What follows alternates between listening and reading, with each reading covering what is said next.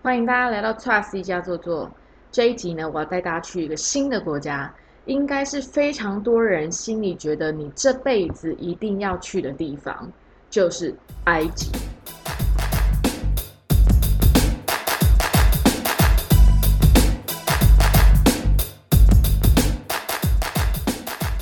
这一集呢，应该是我准备的作业是最久的，我应该花了。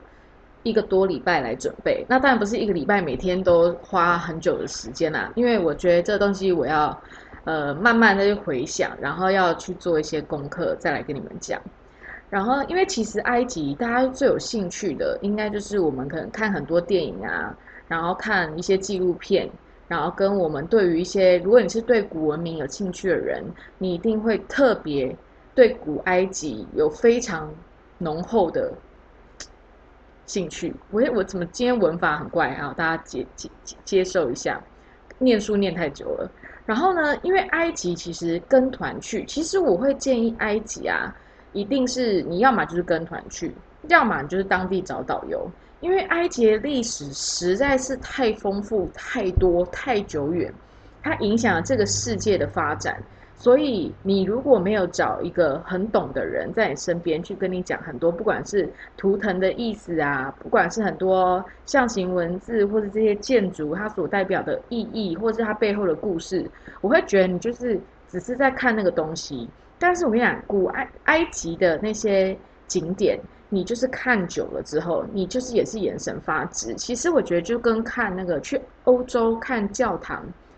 会看到眼神发直，就是一样的概念。所以我觉得埃及是一个，呃，你的怎么排你的行程，然后而且一定要搭配有人说故事给你听，不然就是很索然无味。你会觉得你跟这些地方没有共鸣，尤其是真的对呃埃古埃及的文化跟历史有兴趣的人，一定要这样做。所以呢，我就是这次准备非常多的工作，因为其实我去埃及每一次都是带团去，那我们身边都会有讲中文的导游，因为埃及人就是他们接呃中国台湾团，全部都是有讲中文的导游这样，然后他们都是念非常非常多的书，而且我遇到的大部分啦，因为我总共去了总共去了五次，有两次呢就是公司的一般团，然后有三次是我自己组的团。因为我身边有非常多人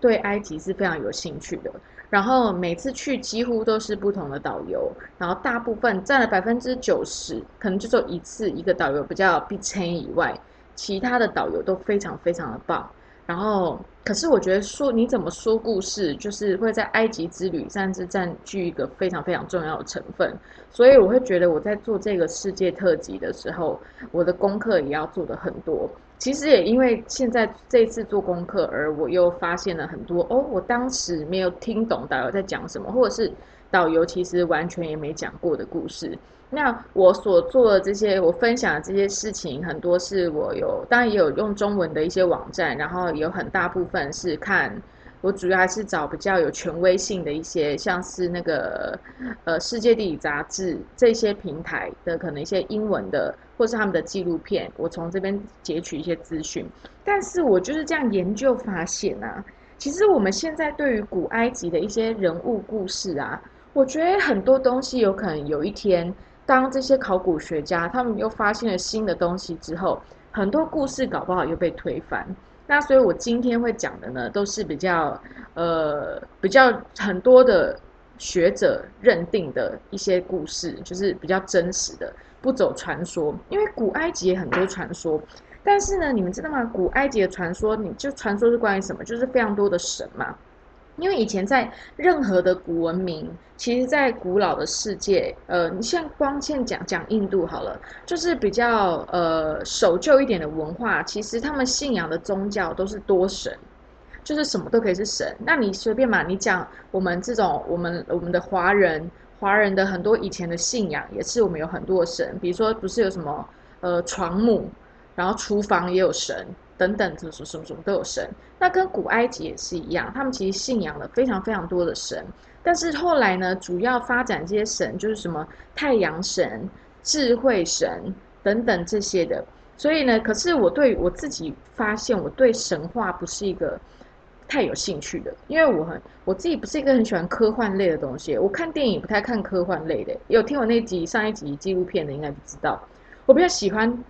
就是从真的人身上发生的故事，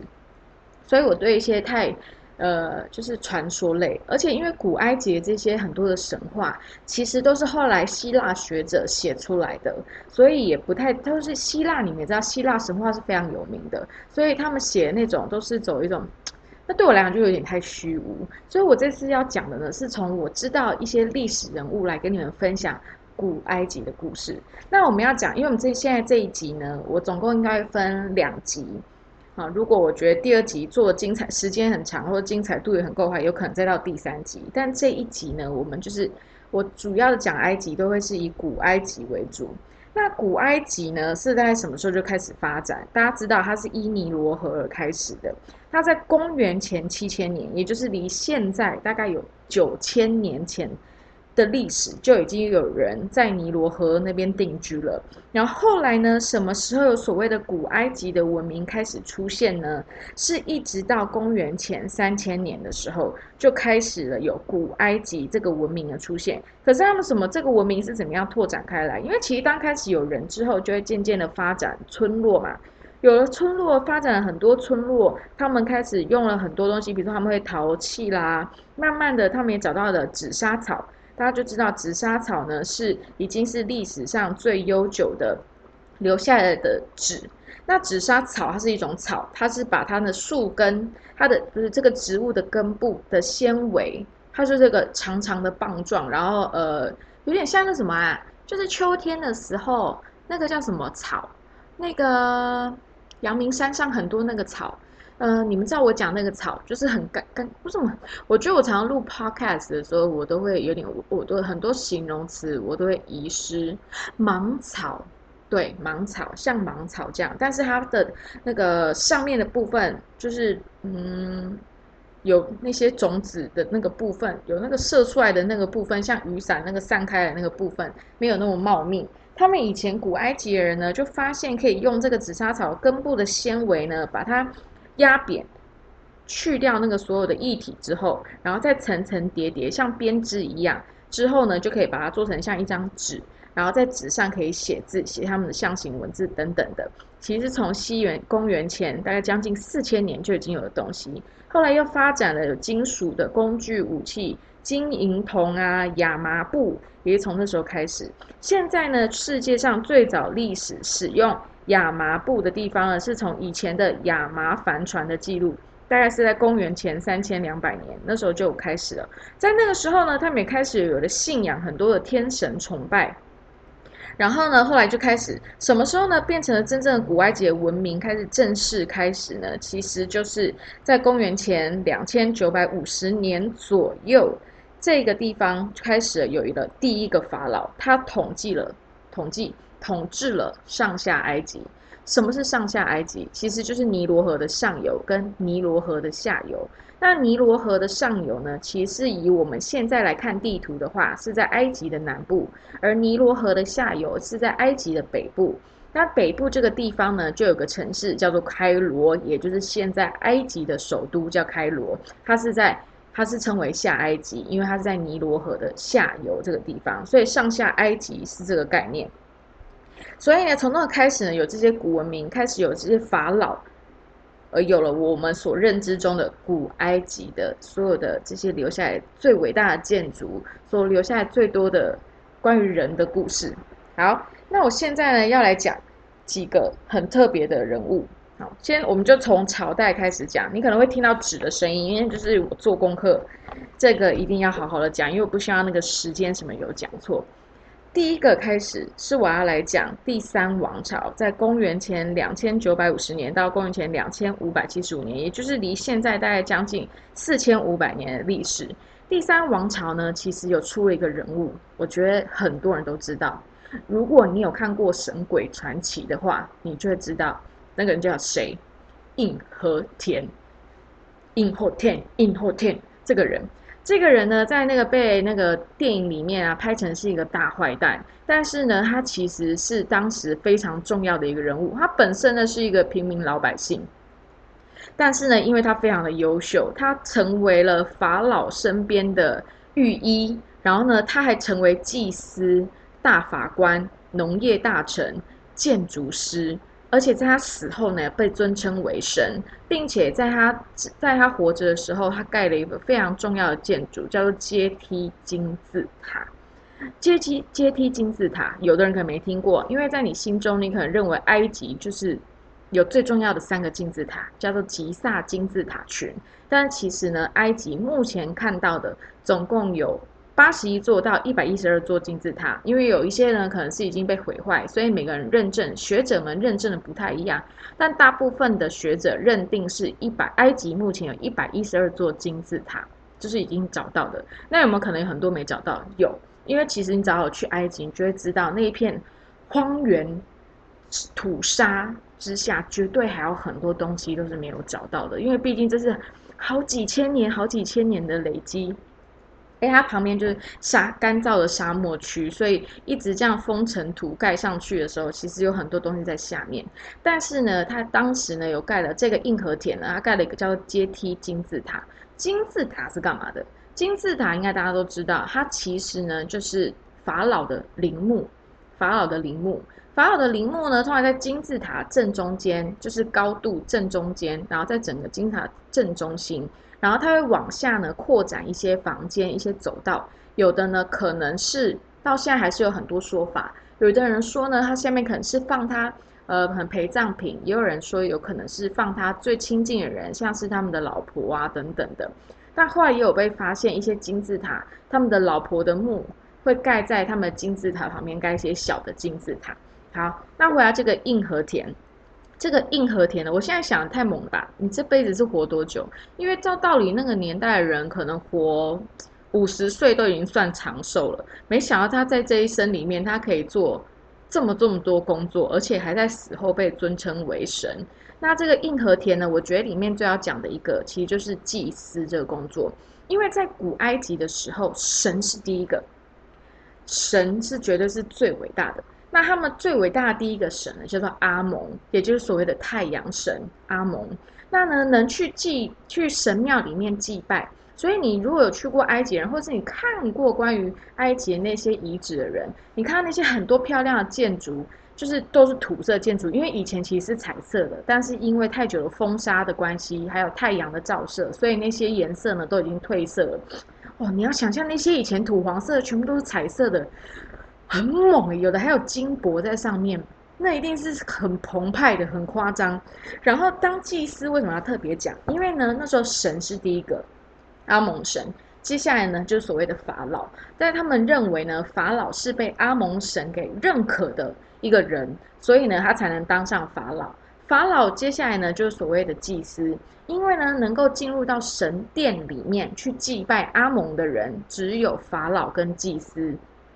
对，但是还有一个人物，我等一下再跟你们说，这是我后半段最重要要讲的故事。好，所以呢，他可以当祭司，代表他真的是走到一个非常非常的高位。所以呢，在这边呢，我要为大为他就是讲一下硬和田呢，他其实是一个在当时代，甚至到现在流传下来是非常了不起的一个人，而且他的阶梯金字塔现在有找到，也是一个很有名的一个景点。大家如果有去埃及，不管是自助旅行还是跟团，其实这个景点呢，有一些团都会放在里面。那如果你自己去的话，我会建议这你可以去看一下，因为如果你对硬和田是一个，因为你不觉得有时候电影就是会影响，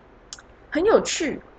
虽然很多电影它很多东西是虚构的，或者是有些它尽量是真人真事，可是不觉得。电影也是生活中很重要的一块，让你会觉得你从电影里面的一些故事知道的一些人物，然后当你可能真的走到那个地方的时候，你会你会闪过那个，你们会吗？我会啊，就像我看小说，呃，比如说我看了张爱玲的小说，然后我去上海的时候，在我某一集 podcast 也说，我就是很喜欢，当我对一个曾经存在过的人物，然后我可能接触了他们的艺术。他们的艺术，我觉得不管是文字，或者是可能他们的画，或者是他们流传下来的电影等等的，呃，或者是你从什么样的地方看到关于他们的故事，你就会有，就是我就是有一种自以为穿越时空，去离他很近很近那种感觉。所以当我看到硬和田的这个阶梯金字塔，而且我听的介绍它的故事，我就觉得哇，原来是这样子啊！就真的你没有去的话，你真的不知道哎。好，接下来呢，再从金字塔讲到刚刚有前面有讲的，就是所谓的吉萨金字塔，一定是大家去埃及最最最最最，你会觉得，因为我没有看，我没有去金字塔，等于没有去过埃及。我要老实说，如果你去埃及，你真的没有去看吉萨金字塔，他他有看那个狮身人面像，你真的，我会，这是大概是我唯一一个认可是，如果你真的没有去吉萨金字塔，你等于没有去过埃及。哎，我这样。会不会有点推翻我以前讲的那种概念？但是我觉得吉萨金字塔真的太精彩。我还记得我第一次去的时候，哦，那个心潮澎湃。而且你知道吉萨金字塔那边的金字塔，你是可以碰到它的，你可以碰到那个石块，你知道吗？那个石块有多大？在最底下那一块的石块都可能比我本人都比我高诶，我一百五十五公分都比我高诶。那我想象那么大块的东西，你怎么样拼成这样子？那接下来要讲的吉萨金字塔其实是第四王朝。第四王朝，第四王朝呢是公元前两千五百七十五年到两千一百二十五年。其实当你看到这些神殿或者金字塔古墓流传的越澎湃的，其实代表他们那个时候越有钱。而且他们的国家的力量越强大，好，它其实就是这样的概念。你如果看看了呃古文明的话，几乎都是这样的表示，就是你可以看到越澎湃的这些建筑留下来，代表在当时他们算是越最有钱，就是非常有钱的。哎，有几个会是例外。但是大部分埃及的话是以这样的状态来看。我刚刚讲的例外，像是凡尔赛宫好了，法国的凡尔赛宫，其实当时法国并不是最强盛的时候，也不是最有钱的时候，他们算是拿了名高名指，所以后来呢才引发了所谓的法国大革命嘛。所以呢，这个就是这个在法国这个是不成立，但是在埃及它这样子的事情是成立的，就是当他们的国力越强盛，他们会留下来越澎湃的这些古建筑下来。那这吉萨金字塔呢？其实这三座代表的是三个不一样的人，那他们是在同一个王朝，而且他们是一家子。最大的叫做胡夫金字塔，他是爸爸；中是卡夫拉，小是孟卡拉。那讲最大这个胡夫金字塔呢，它有多大？它每边长四边嘛，金字塔四边，四边各两百三十公尺，两百三十公尺。它总共是用两百三十万块石头盖成的，两百三十万块的石头盖成的，最外面呢再盖上花岗岩。所以如果你看到现在关于金字塔的照片，你会发现，哎，它的顶的那个三角的那个线条啊，怎么很不顺，好像有 Q 感的感觉。那是因为它外面的花岗岩呢已经剥落了，因为已经经过太久太久历史，毕竟到现在已经四千五百年前了。然后当时呢，因为其实在以前很多文字也没有那么多详细留下来，可是呢，古希腊学者他们有留下一些文字说，当时这个胡夫金字塔呢要盖成，大概要十万人不眠不休的工作二十年，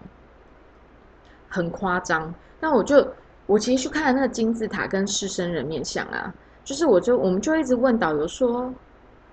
这个他们到底是怎么盖的？那导游就会跟我们讲哦，我们推测呢，应该是用那个木头哦转的石石板，这样转转转转转，从非常远的阿斯旺，就是所谓的呃现在南部的埃及，也就是所谓的尼罗河的上游，这样转转转转转，呃转转到转到开罗附近的，转到北那个埃及的北边这边，也就是所谓的下埃及的，它这样转转滚滚滚滚滚滚滚过来的，我真的无法想象。所以其实我真的去了这么多次，我看到这些建筑，你要跟我，我还我我有点不要脸的。这就是你如果跟导游讲这句话，他们都会火大。但是我内心还是会有这种感觉。我觉得，我觉得金字塔应该是外星人盖的。我觉得应该是外星人统筹的。我刚前面有讲这个硬核田，那你会说那硬核田是外星人？因为阶梯金字塔的高度。比完全比不上吉萨金字塔，吉萨金字塔这个真有点夸张。然后我觉得你不会很好奇说啊，它怎么盖高？好，你把石块搬来了，你怎么把它盖那么高？你怎么把它盖成这这么这么这么高？他们呢是怎么样？每盖一层的时候，旁边有个土坡，会随着盖到第几层土，旁边的土坡也会往上盖。就是人要在土把把那个石块再滚到土旁边的土坡上，然后再放到隔壁的金字塔上，这样一个一个盖起来。而且重点是，它金字塔可以做的这么漂亮，然后这么这么刚好的贴合，而且都不会掉下来，就是都不会有东西，就是就是就是很稳固。这个真的很猛哎！我真的当场看到说，我第一次看到真的大起鸡皮疙瘩。那个真是一个很很了不起的古代建筑。虽然你要我相信这个跟外星人无关，我 我还是觉得外星人可能性还是太非常非常大。但是真的觉得，反正不管怎么样，它就是一个。非常大的奇迹，然后你看到真的是会惊为天人，对。然后呢，这三个金字塔，那还有一个很有名的，就是在这金字塔旁前面叫做人面狮身像。其实呢，到现在都没有人知道人面狮身像是要干嘛的，因为它的内部也没有东西。人面狮身像呢，就是一个人面，然后狮子的身体嘛，然后他头上有戴一个冠，就是很像大家一定也有看过图坦卡门戴的那个面冠。那就是所谓他们法老会戴的一个金罩，然后呢，这个人面狮身他就是有做这个罩子，到现在呢都没有人知道是谁盖了这个人面狮身像，跟他最大的目的要干嘛。不过呢，我也是听了这五个不同的导游。为我们介绍，然后呢，后来有一个导游呢，他带我们去不一样的角度看人面狮身像，因为我们平常都会是从人面狮身像的侧边，也就是他们有开放一区给观光客看的地方，你都是看它的侧边，呃，斜前方啊，你还是可以跟他脸和跟身体这样合照到。但是我们有一个导游呢，他要带我们走，就是走到另外一个地方，是正面面对人面狮身上的脸的地方，他跟我们讲。人面狮身上的脚前面呢，在以前的时候，它其实是尼罗河流过来的地方，所以呢，那边其实算是应该是有一个港口，所以这个人面狮身像的意义，有可能是要让来到这个港口的人，或是从远方来到这个港口的人，看到，你看我们的埃及，我们的古埃及有多么强盛，你看我这个地方有多猛，我这边有个人面狮身在这边，有没有看到？有没有呢？有没有感觉到我们很猛那种感觉？所以我觉得这个是蛮有道理的。但是可能有一天又会发现这样不一样的秘密出来。好，那这就是其实讲，就是大家对埃及你会最想到的，就是第一个就是金字塔。但我下一趴呢，我要来讲的是不一样的东西。其实呢，我这一集我主要是要讲人物的故事嘛。好，然后其实我我挑的人物跟我的主题是什么？所以，我前面讲了这么多、这么多、这么多这些东西，因为其实古埃及的文化呢，虽然从公元前七千年开始，然后但是呢，一直到公元前三千年开始的所谓就样这样的组织开始，然后开始有了法老开始统一上下埃及，但是从公元前两千九百五十年一直到最后的 Cleopatra 埃及艳后，中间到底发生了什么事情？再让我慢慢的到来。其实呢，中间分了好几个王朝，所谓的古王国时期，就是刚刚讲的吉萨金字塔。接下来来到第一中间时期，就是内战很乱的时候。当你一个很强盛的时期，不是全世界历史都一样吗？很强盛，然后过几百年之后，就会变得哇分崩离析，大家都想各自占据为王。然后呢？再接下来呢，到中王国时期又来了统一的人，后来呢又有了所谓的第二中间时期，又有了内段内战的时间。接下来是新王朝时期，这个新王朝时期的时间呢是公元前一千五百三十九年到一千六百呃一千零六十九年，这是第十八王朝到第二十王朝这之间。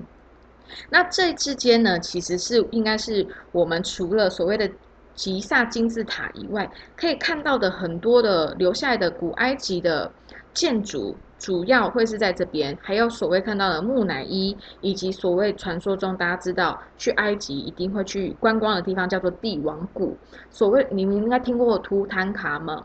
图坦卡门，他的墓呢，就是也在帝王谷这边，还有所谓的拉美西斯这些等等的木乃伊，也是很有名的法老们，他们都在帝王谷这个地方被发掘的。然后一直到就是 Cleopatra，它是公元六十呃，到公元前三十年结束了所谓的古埃及的整个大历史的文明开始。那这几千年呢，到底发生了什么事情？那什么是古埃及人？有没有想过吗？古埃及人跟现在的埃及人完全不是一样的人哦。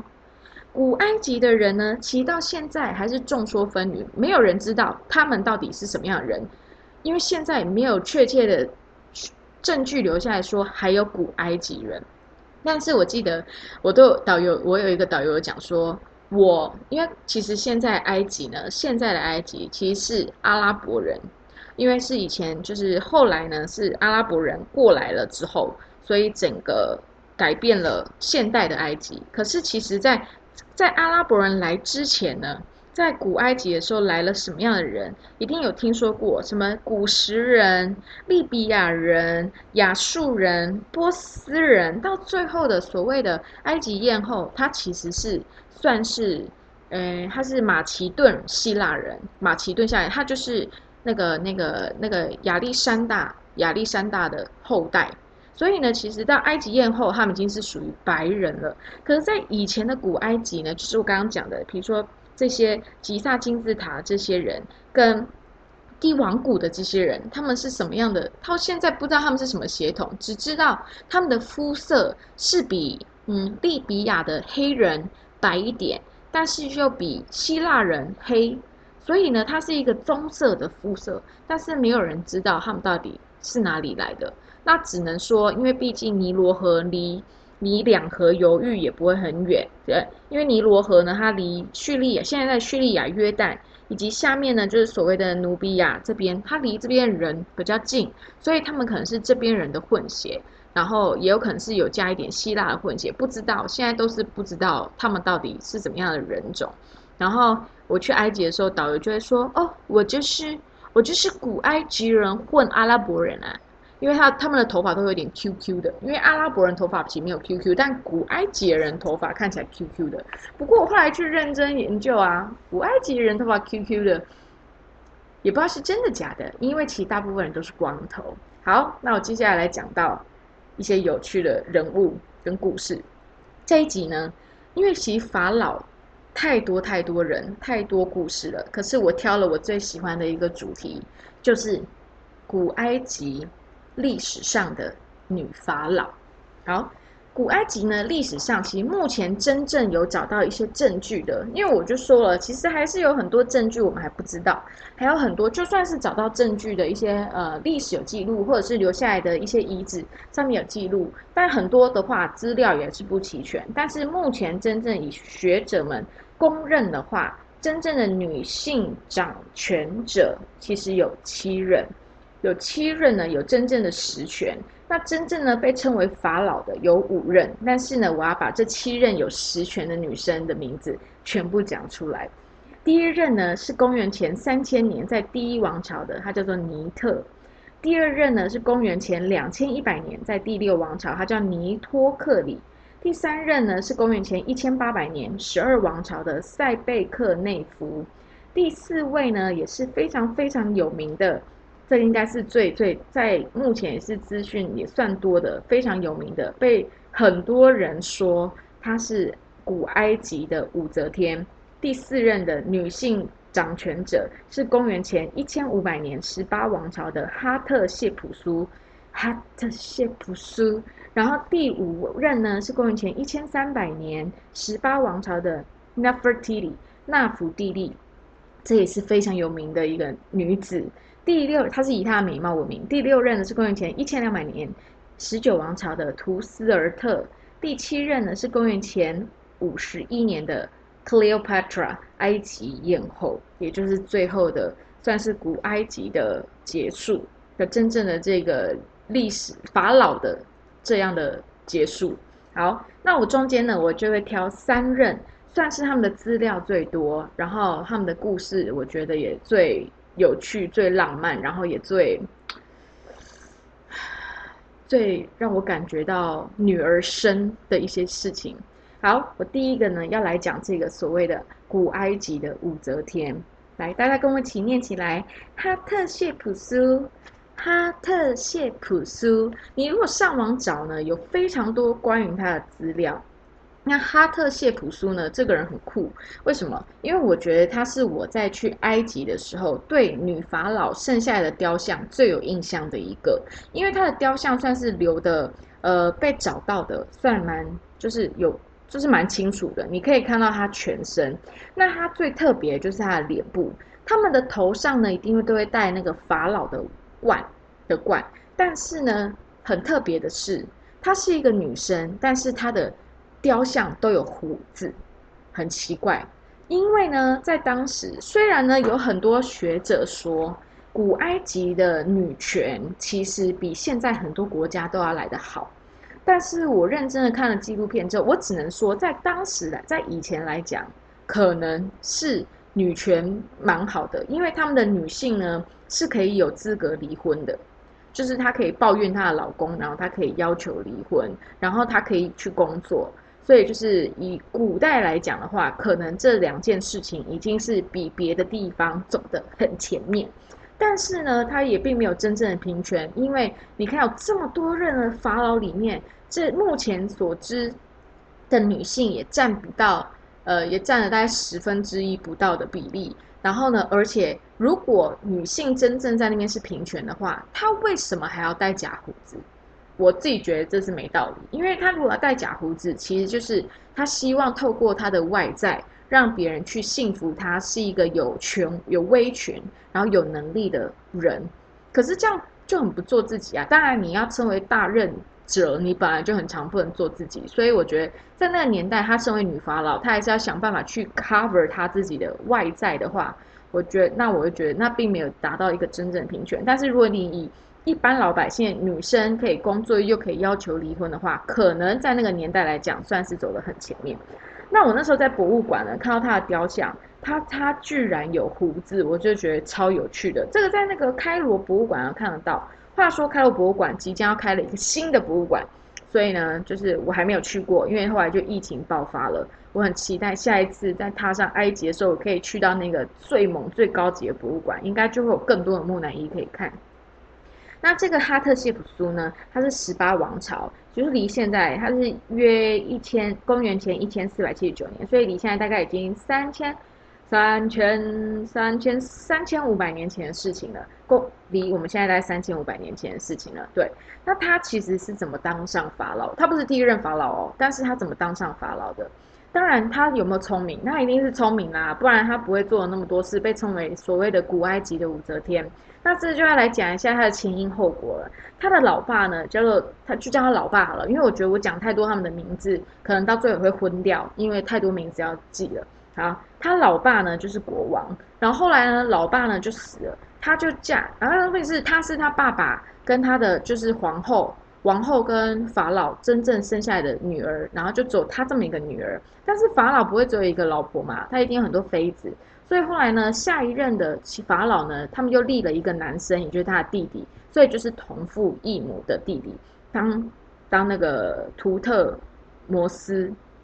二世啊，就是二世呢，就是他的弟弟。但是呢，因为法老在那个时候，你必须要有真正神圣的血统，你一定要是最高级的血统，所以呢，他他们他爸爸呢，就把他这个女儿，就是所谓的哈特谢普苏。嫁给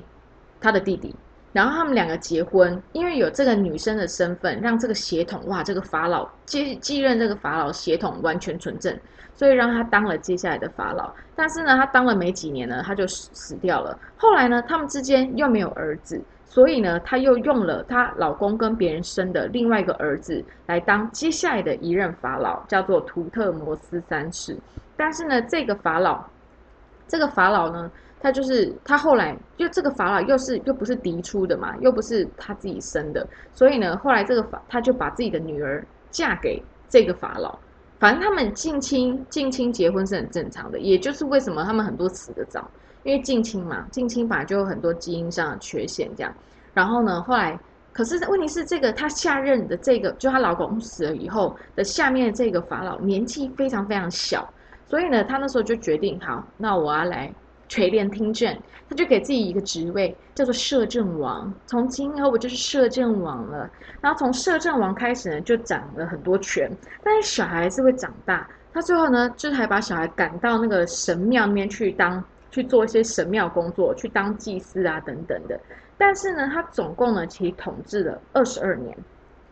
这二十二年他也不是盖的哦，他在这二十二年呢，其实当时呢有埃古埃及呢跟其他附近的国家还是有战乱，因为以前本来就很动荡啊，他们还是有战乱，但是他就会跟人家签法条说，哎，我们现在和平，好不好？我们现在不要这样把彼此搞得那么累，好不好？反正他就是用他的手段，因为我觉得女生在这方面手段是真的蛮蛮厉害的，那个心思比较细腻一点。他呢就是说，好，我们现在就和平，然后我们来走贸易的路线。所以他在统治这二十二年间呢，他在贸易方面对古埃及有了非常非常大的贡献。他造了五艘船，然后五三艘船都是用他的名字命名，然后每一艘船平均大概二十一公尺长，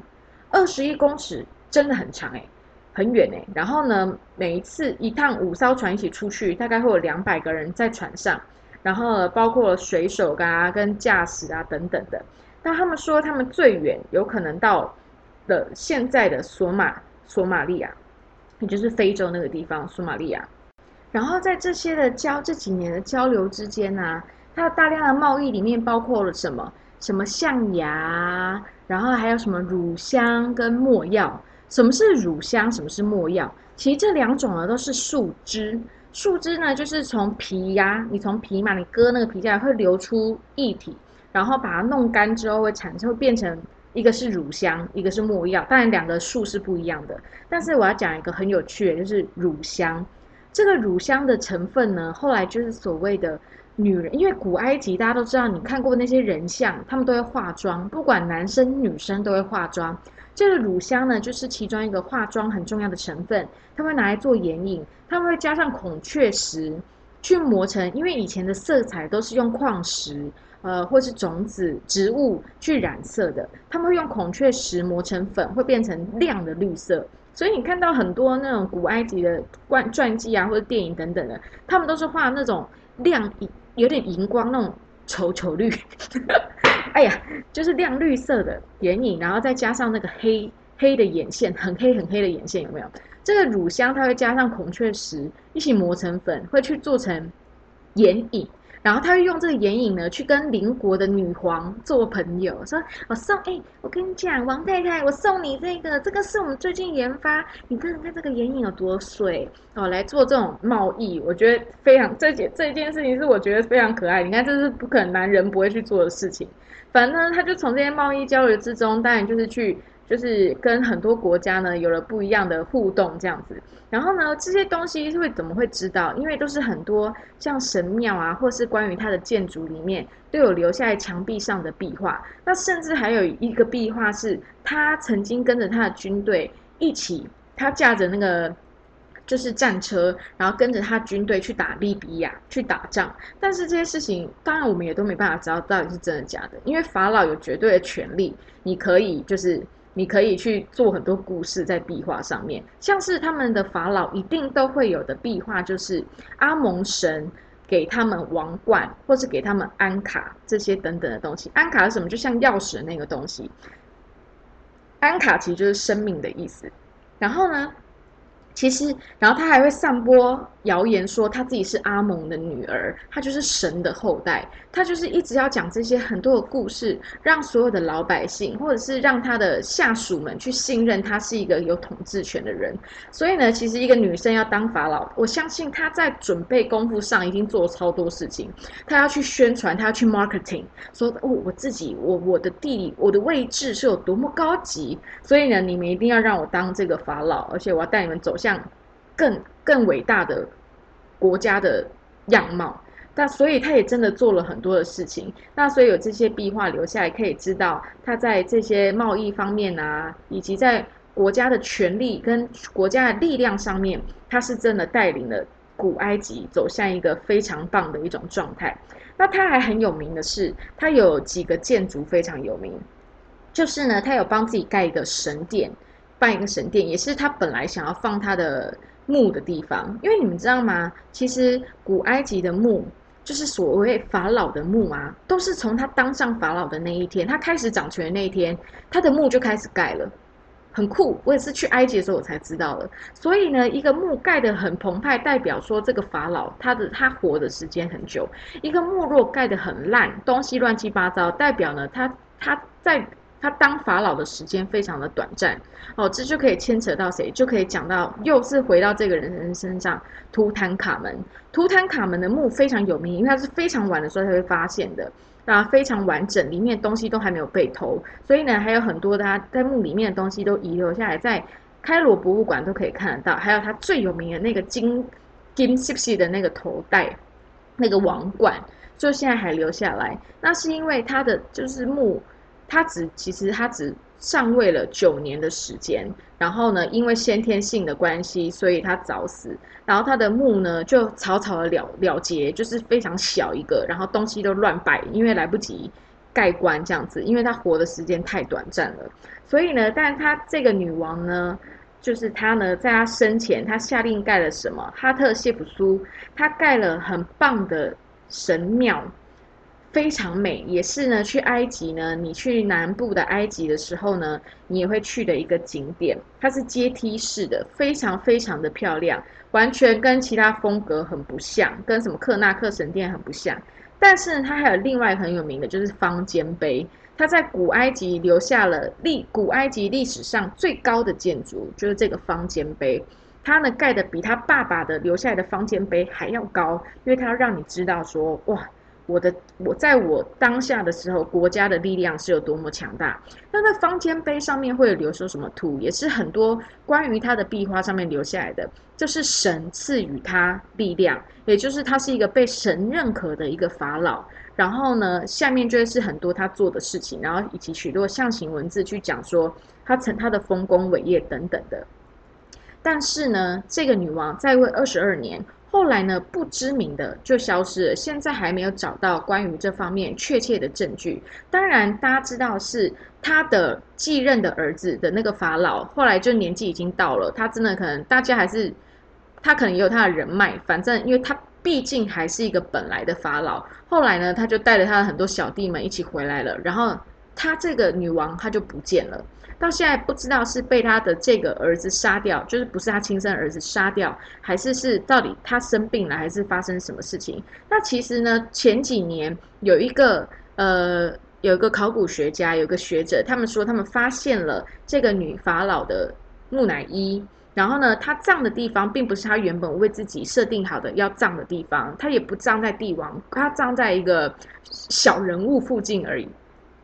然后也不知道为什么她会被葬在那边。后来呢，是经过很多的比对等等的，发现他应该就是哈特谢普苏。可是到现在不知道为什么他消失了，是因为自然死亡，还是被他儿子杀掉了？不知道，但是可能是被儿子杀掉，因为儿子应该很不爽。毕竟呢，儿子在他的在哈特谢普苏死掉之后二十年的时候，也就是他上任四十几年的时候，他把他下令要把所有有哈特谢普苏的雕像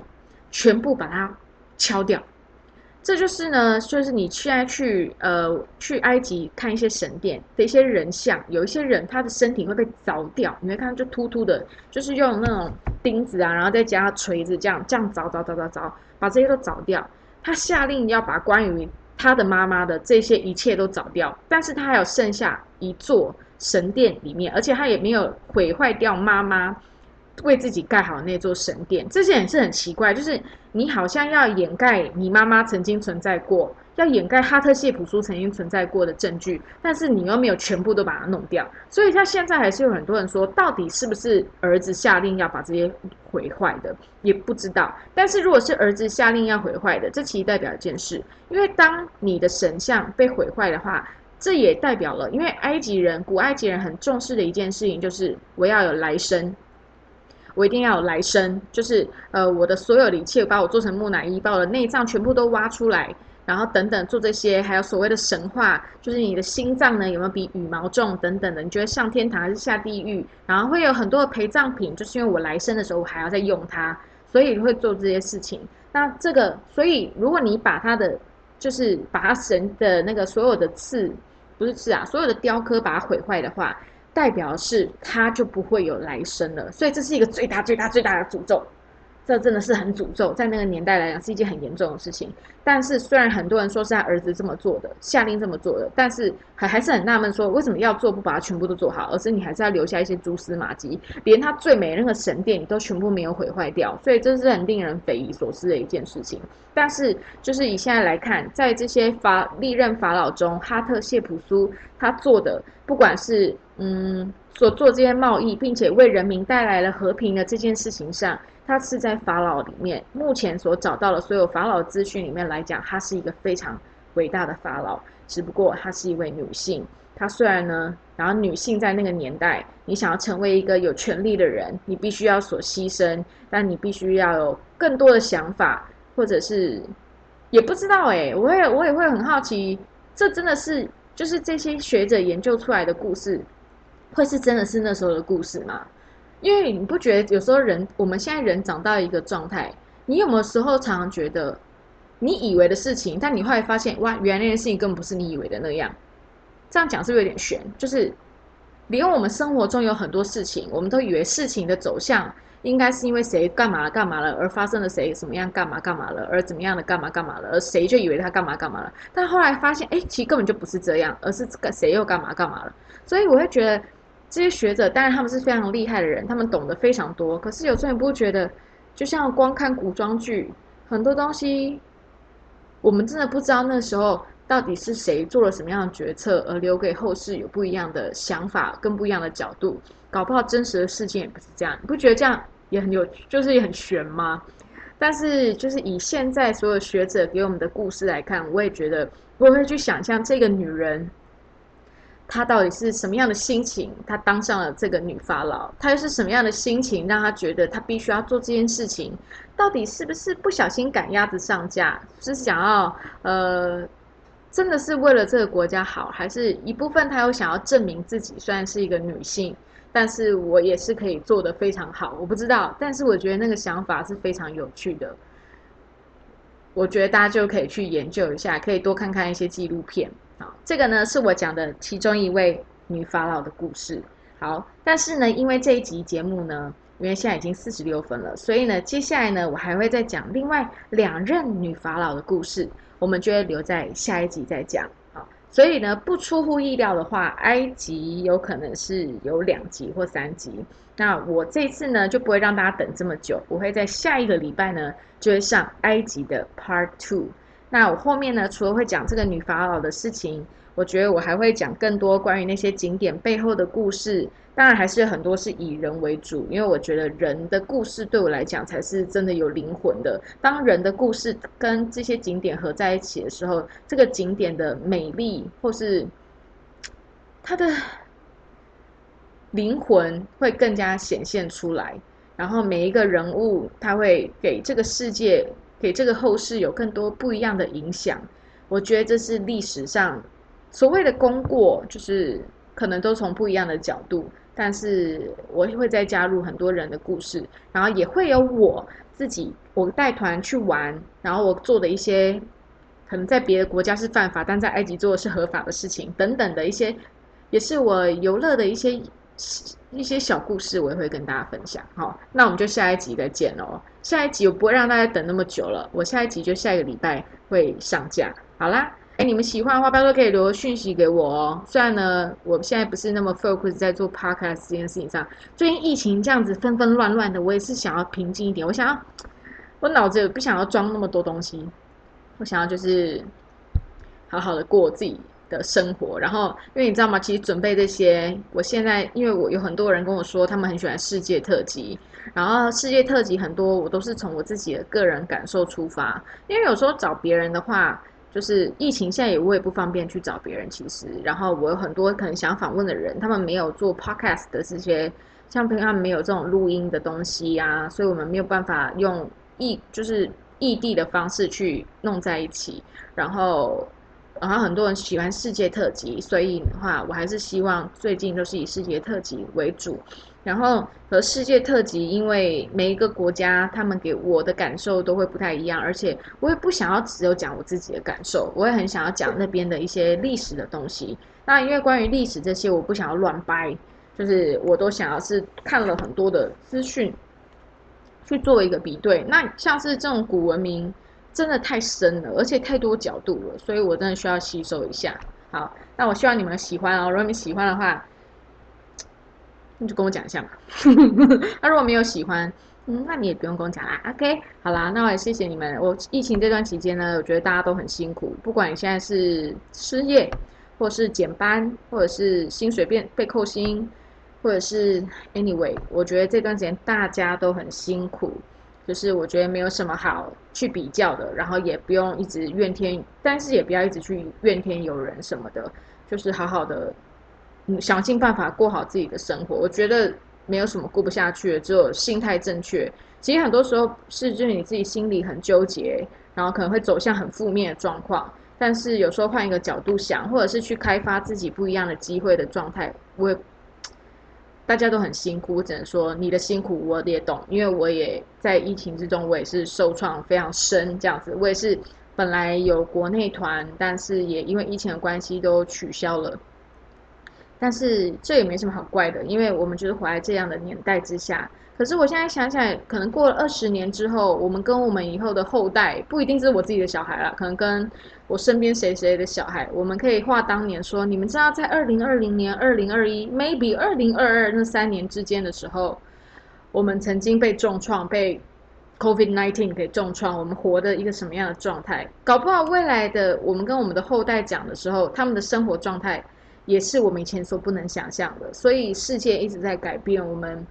被这个世界的洪流一直吹着，原来世界的洪流不是资讯发达带来的而已，世界洪流还有所谓的大自然的环境之下去改变我们的生活，所以我们就是活在地球的地球村，也活在这整个地球的生态之下。那我们都是小小的一个人物，我们就是把自己的心理照顾的健康，那就是我们唯一能够做的。所以我们也是我们这一生都必须好好做的一件事情。所以我我与你们同在，我希望大家都要坚强加油。然后偶尔负面没关系，但是我们还是不要去怨天尤人，就是做好自己的事情。好啦，那我们就下礼拜见。我下礼拜一定会出来，我下礼拜一定会出来，我下礼拜出来。好，谢谢你们。虽然呢我们在不一样的空间、不一样的时间，那很谢谢你们跟我共享这五十分钟。Okay, see you next week. Bye bye.